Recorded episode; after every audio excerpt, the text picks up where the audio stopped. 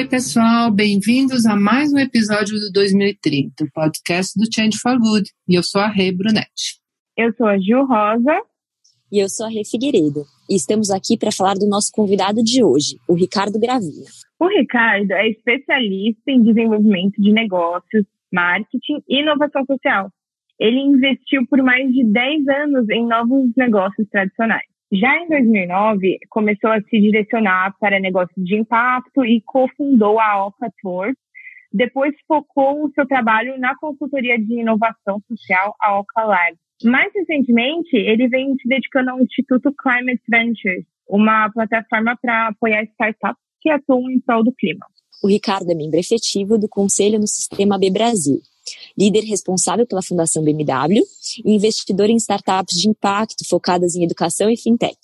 Meninas, eu conheci o trabalho do Ricardo numa consultoria da AOCA, quando eles ajudaram a gente a desenhar o um modelo de negócio da Captamos, que é uma plataforma de capacitação e captação de recursos, que nasceu de um projeto que a Célia e eu iniciamos em 2011. Nessa época, o Captamos era mantido pelo Instituto Arapiaú e outros doadores. E o Ricardo também coordenou um processo da Aliança pelos Investimentos e Negócios de Impacto, que é uma força-tarefa liderada pelo ICE para avançar esse campo. E falando em Célia e ICE, não deixem de escutar o episódio 12 com a Célia, que ficou super legal. É verdade, Rê. A Célia contou em detalhes todo o trabalho que fazem de parcerias para impulsionar o campo de finanças sociais e de impacto. Então se preparem para o papo de hoje da Rebrunete com Ricardo Gravina.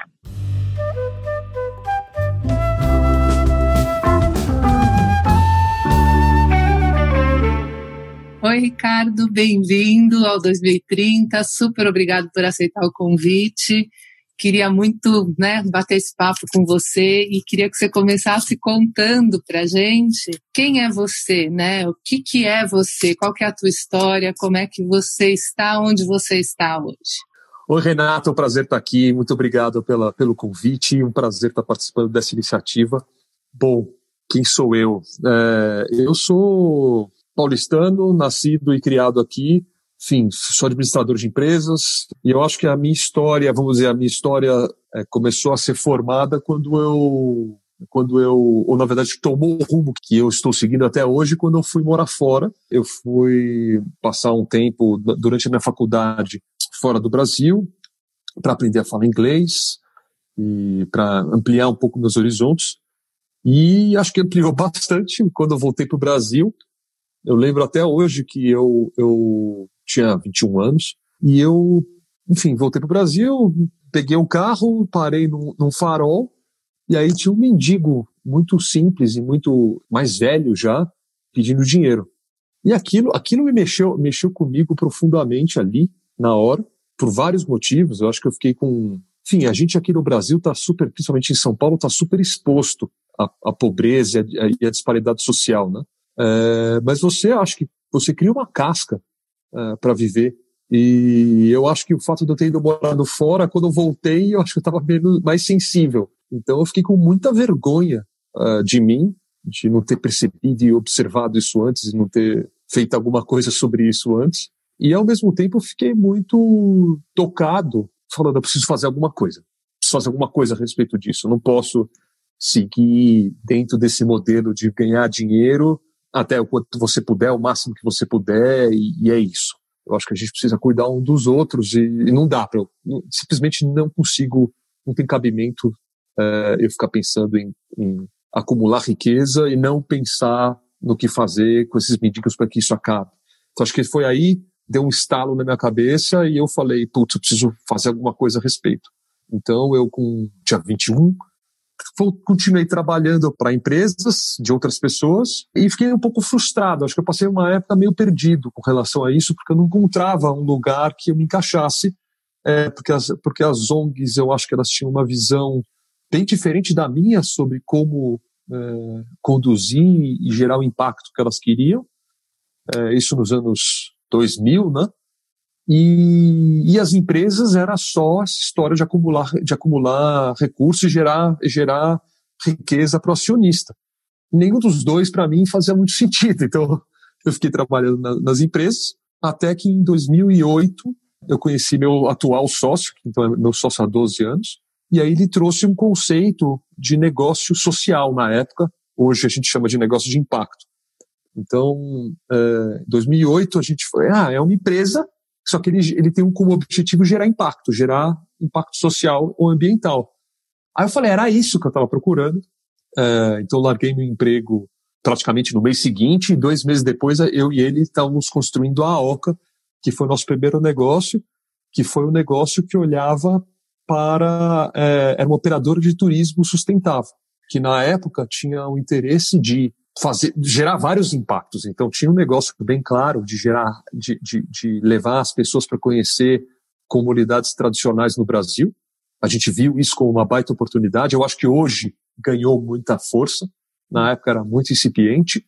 E a gente fez esse trabalho e o objetivo era gerar renda, gerar inclusão social e gerar valorização das culturas é, para as comunidades que a gente trabalhava.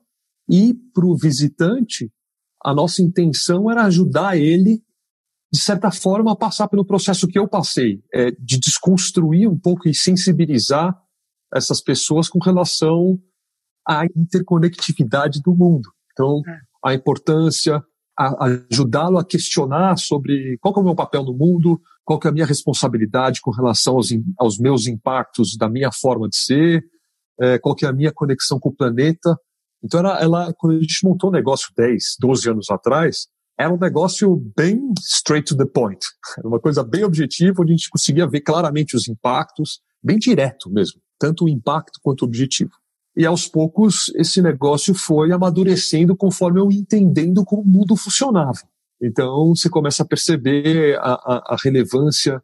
Esse, esse projeto ele continua sendo fundamental, esse negócio continua sendo importante para mim, é, mas a gente começou a pensar como acho que a gente conseguiria usar esse processo de experiência para influenciar decisões de empresas. Então a gente sai da, P, da, da PF, da pessoa física, e começa a entrar em empresas. Então, a, a gente criou a Oca Labs. Tinha a Tours, e a gente criou a Oca Labs, que começou logo depois da primeira, que tinha como objetivo ajudar a gerar inovação social. Então, através desse processo de conexão com outros atores do ecossistema, ajudar as organizações a entenderem o seu papel de um aspecto mais amplo, é, entenderem os seus impactos, entenderem é, como eles influenciam seus diferentes atores, etc. Trazer uma visão mais holística para a organização, para que ela consiga tomar melhores decisões. E na minha percepção como administrador, poderia ser, na verdade, um grande diferencial competitivo de médio e longo prazo. Porque a gente claramente estava vendo para um processo de, de, ganho de consciência. Tanto que hoje está muito claro. É. É, hoje não dá mais para uma empresa atuar como ela atuava nos anos 2000. E a gente fez uns 100 projetos com diferentes empresas, etc. A gente teve vários sucessos e várias frustrações dentro desse processo de tentar influenciar grandes empresas, a tentar empurrar a sociedade para alguma coisa mais legal. Nesse meio tempo, a gente virou empresa B, então a gente foi uma das primeiras cinco empresas B do Brasil. É, aí, aí eu sentei no conselho das empresas B, a gente está no conselho, a OCA está no conselho desde que o sistema B está no Brasil, e agora eu estou passando o bastão é, depois de cinco anos, para a nova geração de pessoas. É. Acho que precisa ter uma renovação. Então, mas a gente acompanhou bem o processo do sistema B e do desenvolvimento do sistema B. E agora, em 2017, a Oca Labs ganhou maturidade o suficiente para começar a atuar de forma mais sistêmica. Então, não vender direto para a empresa, mas criar projetos que pudessem ser, vamos dizer, investido pelas empresas. Então a gente saiu de ter a empresa como cliente e passou a pensar em soluções em que a empresa entra como parceiro. Isso foi muito importante, porque você começa a ter muito mais liberdade. Então, o primeiro trabalho que a gente fez foi em 2015, com o Lab Novos Urbanos, é, que pensava como a gente pode melhorar a alimentação e nutrição no Brasil. E aí a gente passou o chapéu e conseguiu apoio Coca-Cola, PepsiCo, Itaú, Amil, uma série de empresas, mas a gente conseguiu trazer o governo para conversar, a gente conseguiu trazer fundações, institutos, terceiro setor, MST, Monsanto. Então a gente começa a trazer um monte de gente para pensar como é que pode ser. A gente sai desse lugar de vender para a empresa e entra no lugar de diálogo, de laboratórios mais amplos. que a gente percebeu, putz, é isso, isso aqui é legal, isso aqui é muito divertido. E aí a gente se de novo no é. Lab de Finanças Sociais e Negócios de Impacto. Exato. Que foi é, o Lab que a gente fez junto com a Força Tarefa, agora a Aliança, né? Isso. É, com a Celinha.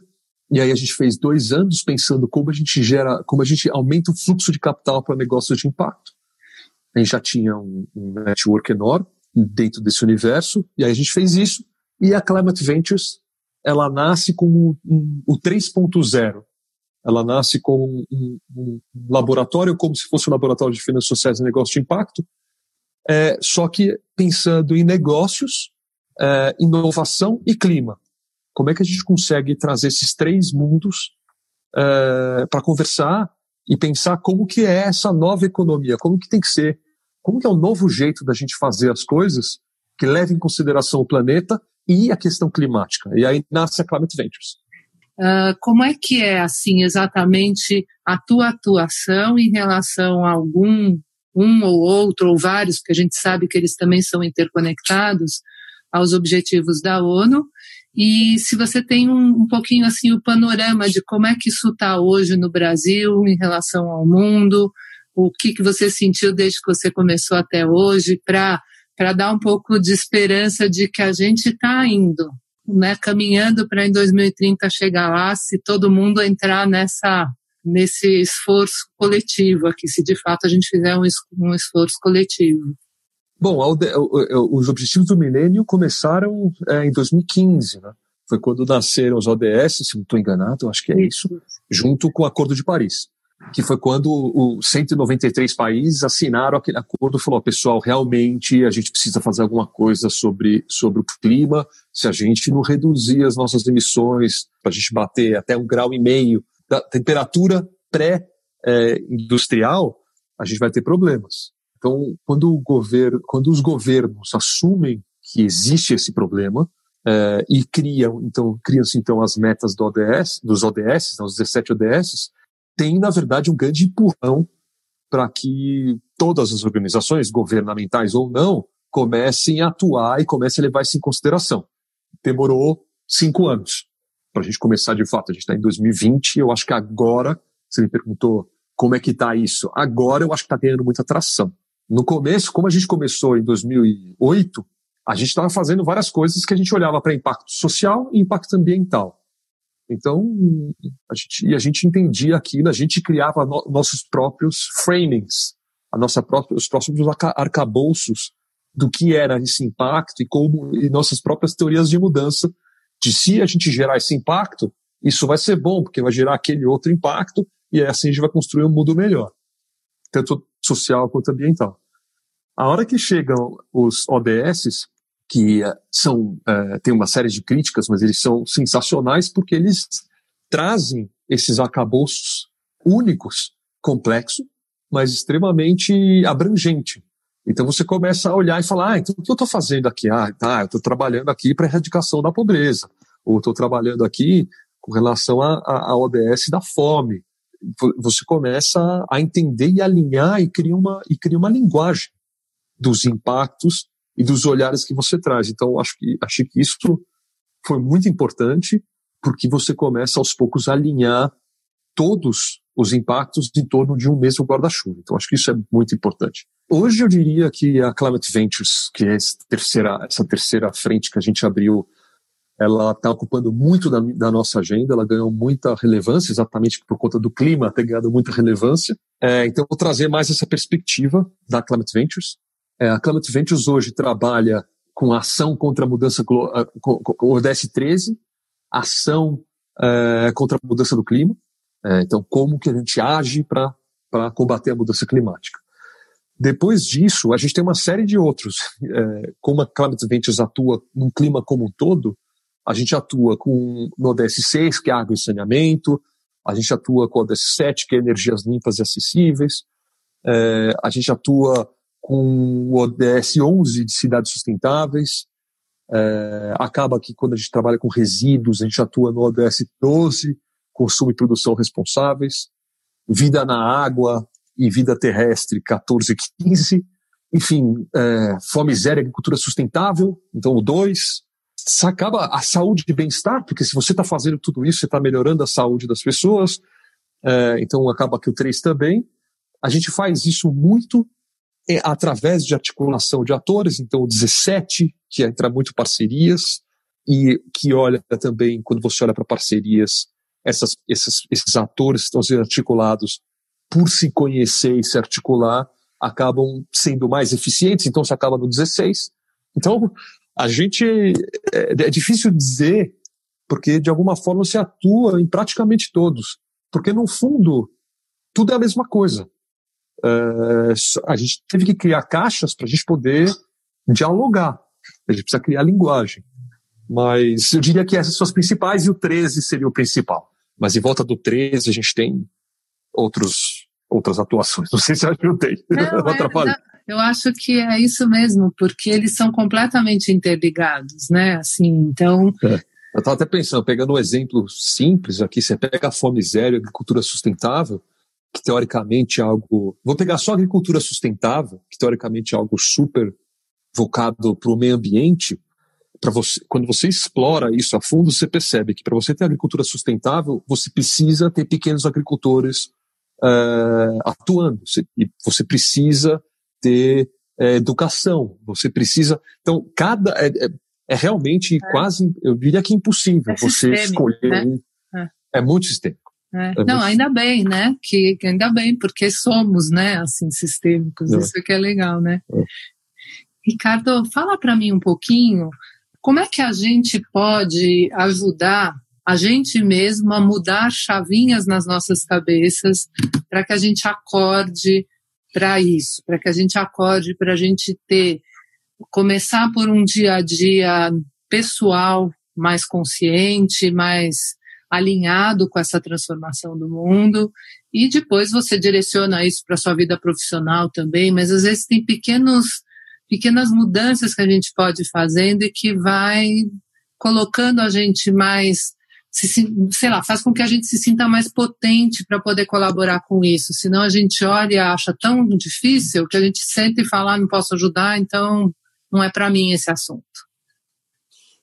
Essa é uma pergunta excelente. Porque no fundo é isso que importa.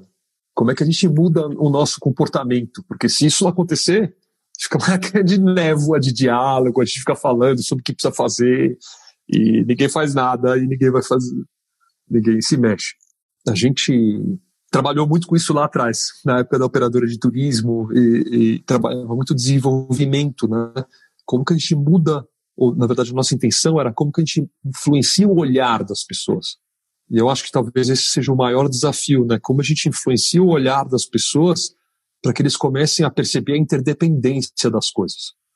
É, então, se a gente hoje tem também todo um, um, incentivo a ser cada vez mais autocentrado, né, por conta de como nossa sociedade se fez e, e tecnologia e, e, e essa história do consumismo, a gente sabe bem. Então, a gente vive cada vez menos em sociedade, cada vez mais autocentrados, em pequenas bolhas. É, e isso atrapalha muito a nossa percepção sobre quais são os impactos do que eu faço, né? Então, saiu da minha bolha, eu não, eu não vejo, então isso dificulta muito a, a, percepção dos impactos. O primeiro desafio que a gente tem, a primeira curiosidade que eu acho que a gente precisa desenvolver é a curiosidade de você perceber quais são os meus impactos. Tipo, quando eu tomo uma decisão, ah, pegar um negócio é, de agricultura orgânica ou não orgânica que usa agrotóxico, Quais são os impactos reais disso? O que, eu estou alimentando a hora que eu me alimento? Tirando o fato do bem, da saúde e bem-estar, né? É, porque isso você olha, isso está dentro, tá dentro da nossa bolinha. Agora, outras pessoas estão um pouco menos sensibilizadas a isso. Mas, ah, eu estou alimentando aqui o cara da agricultura regenerativa, orgânica, que é um pequeno agricultor, que vai alimentar sua família, que vai conseguir, então, é, se desenvolver e conseguir uma, uma qualidade de vida melhor, etc. E aí vai, vamos construir um mundo melhor. Ou eu vou consumir um, um produto que de agrotóxico de uma grande organização, sem nenhuma crítica às grandes organizações, que tem boas e ruins, que na verdade compra agrotóxico, que na verdade esse agrotóxico vai fomentar toda uma energia, uma indústria química que vai degenerar o solo, que amanhã o agricultor não vai conseguir plantar no mesmo lugar, que vai precisar de mais recursos, que você começa.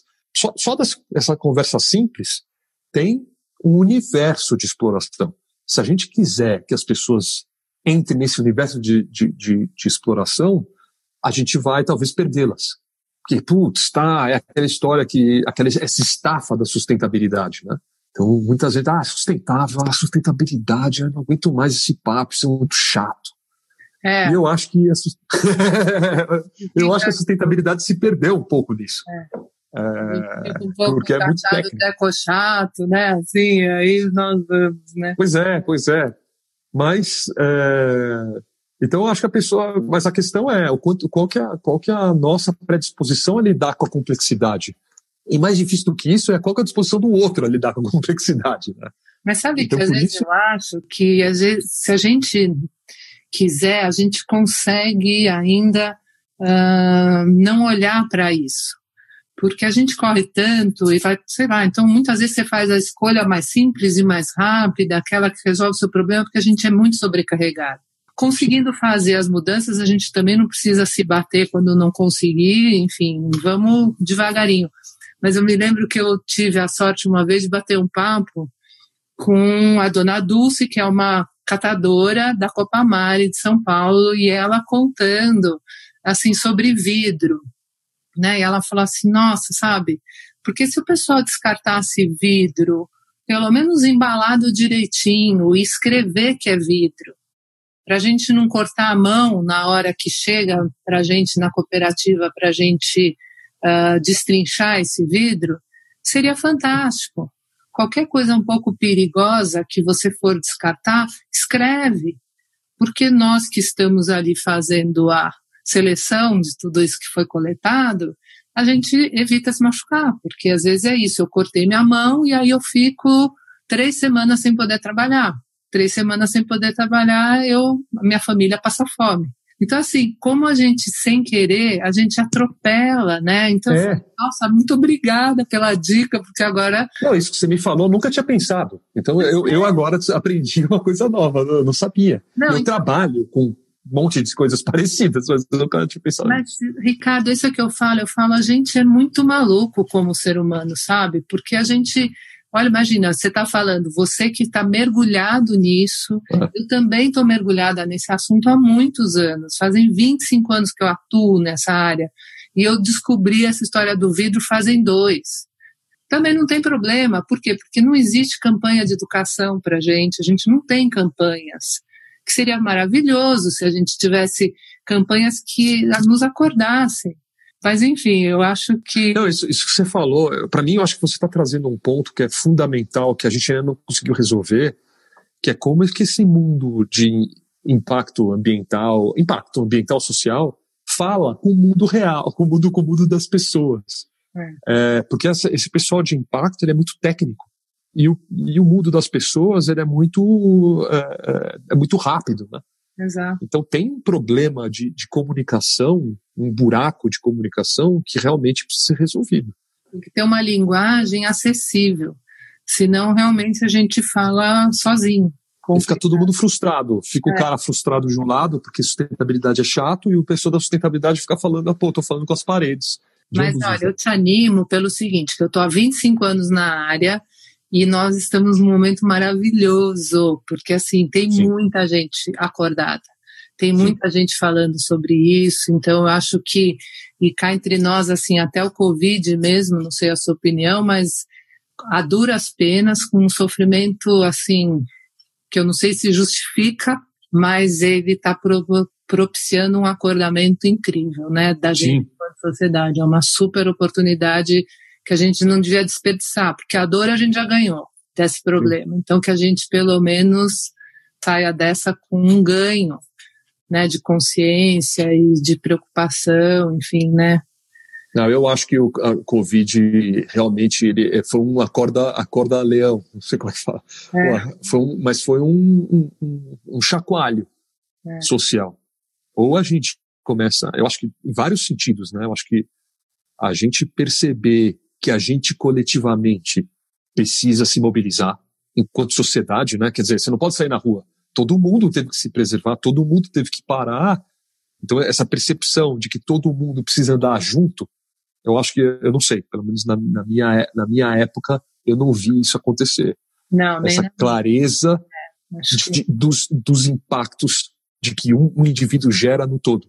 E, essa, e eu acho que foi importante a pessoa parar um pouco, né? Pessoal parou um pouco.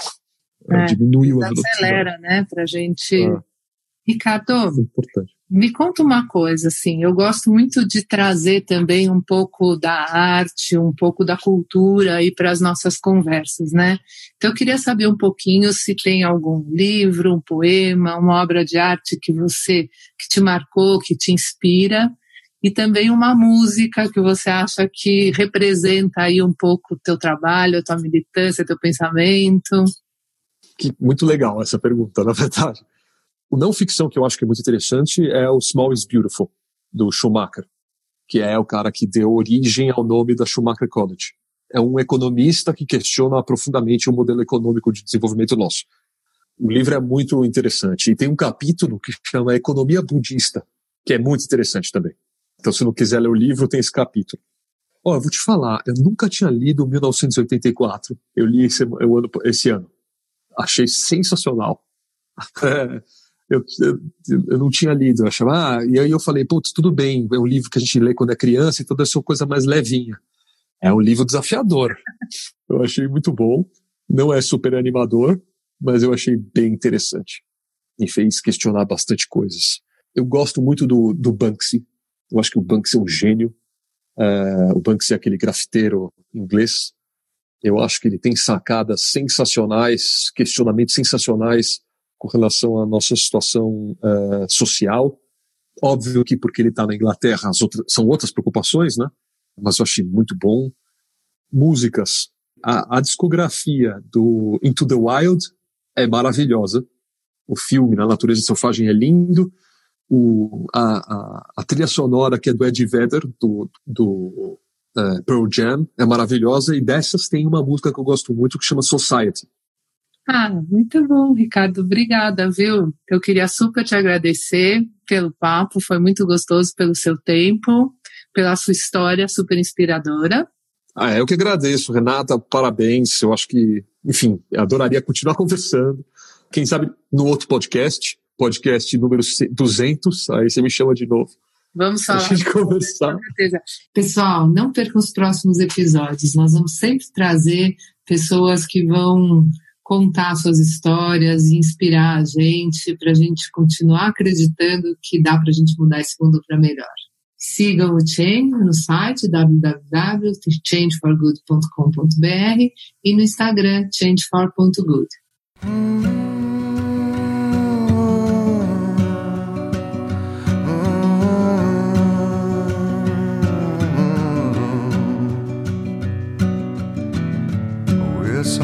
mystery to me. We have agreed with which we have agreed. And you think you have to want more than you need. Until you have it all, you won't be free. Society,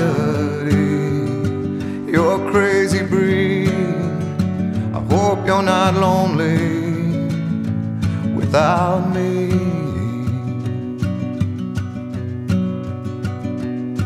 When you want more than you have, you think you need. And when you think more than you want, your thoughts begin to bleed. I think I need to find a bigger place. Cause when you have more than you think, need more space. Society, you're crazy breed. I hope you're not lonely without me. Society, crazy indeed.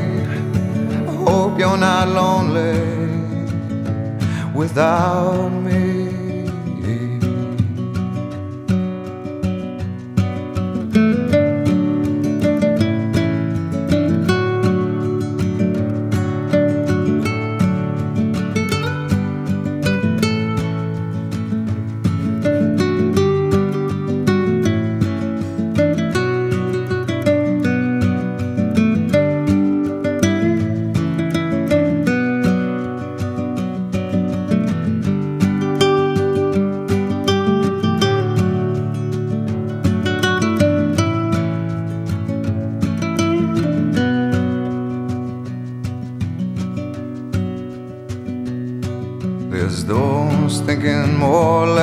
Less, is more.